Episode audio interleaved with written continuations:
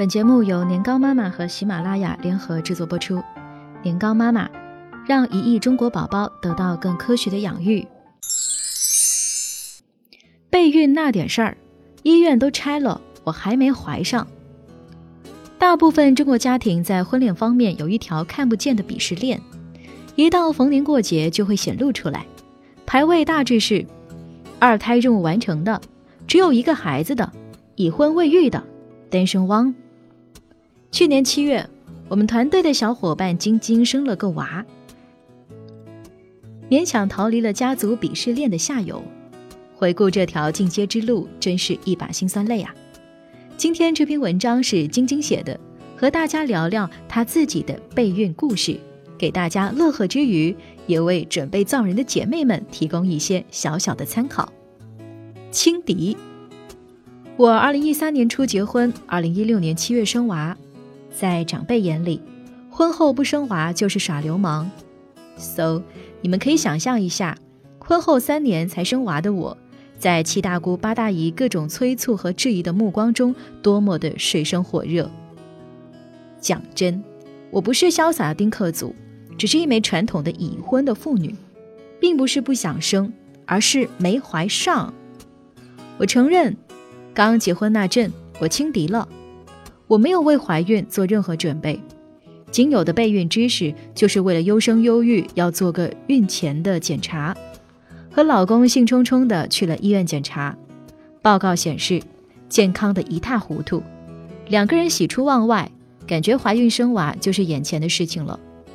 接下来就是为爱啪啪鼓掌和被大姨妈啪啪打脸的无限循环，每次都要把验孕棒放在灯泡下狂照。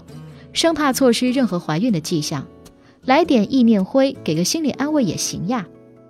某一次姨妈推迟两天了，嗜睡，想吐的反应很强烈，莫非怀孕了？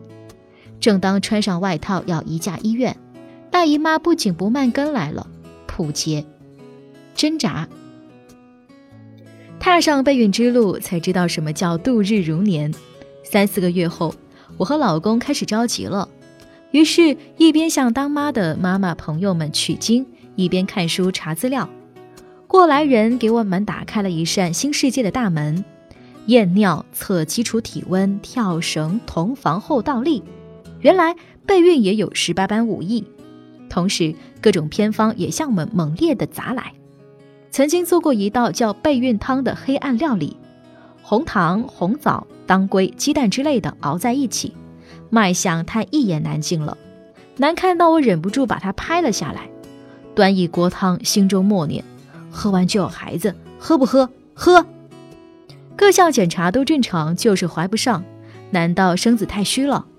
随后我又从偏方转向了中医，此处省略一千字，没别的，就是胖了十多斤。造人战术也做出了改变。从一个月密集布阵变成了排卵期火力大开，事实证明我们又错了。婆婆翻出剪下来的备孕小常识新闻，上面写着：同房要注意节奏，次数太多精子就稀了，次数太少精子活力不行。根据我自己的经验，制定了一套新的排兵布阵，今后那周一次激活小精子，排卵期二到三次密集布点。提高命中率，经期前一周一次补一发，不放过任何特殊情况。当同房变成任务，做出了一个时间表，弊端也就显而易见了。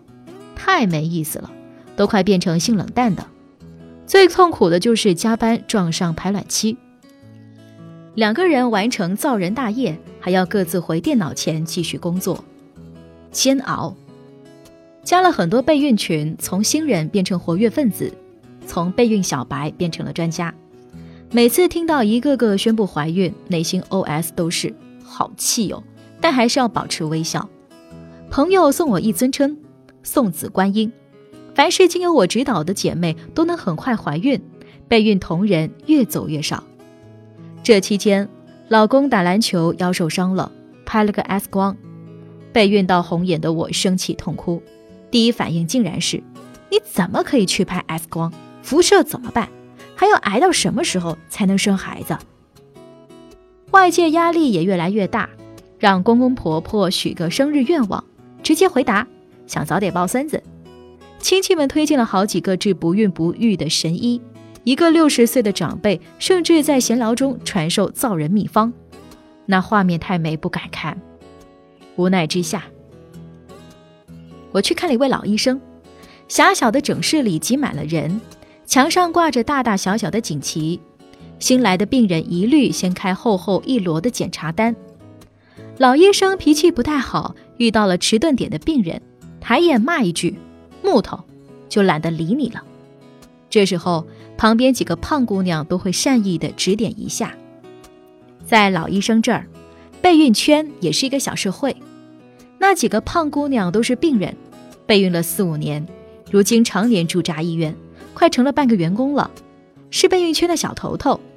遇到别人怀孕，胖姑娘怔怔地说：“真好呀。”我能理解有多扎心，不过体型太胖确实影响怀孕，所以大家也要做好体型控制。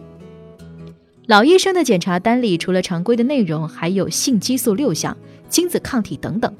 What？听过甲肝抗体、乙肝抗体？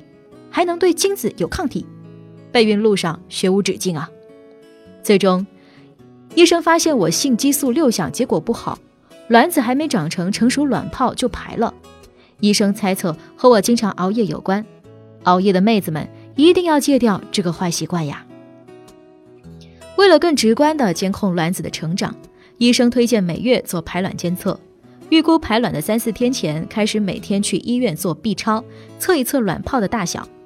当医生推断卵泡成熟了，那就赶紧准备造人。如果不放心，同房后第二天可以继续监测。如果成熟卵泡不见，恭喜你抓住排卵。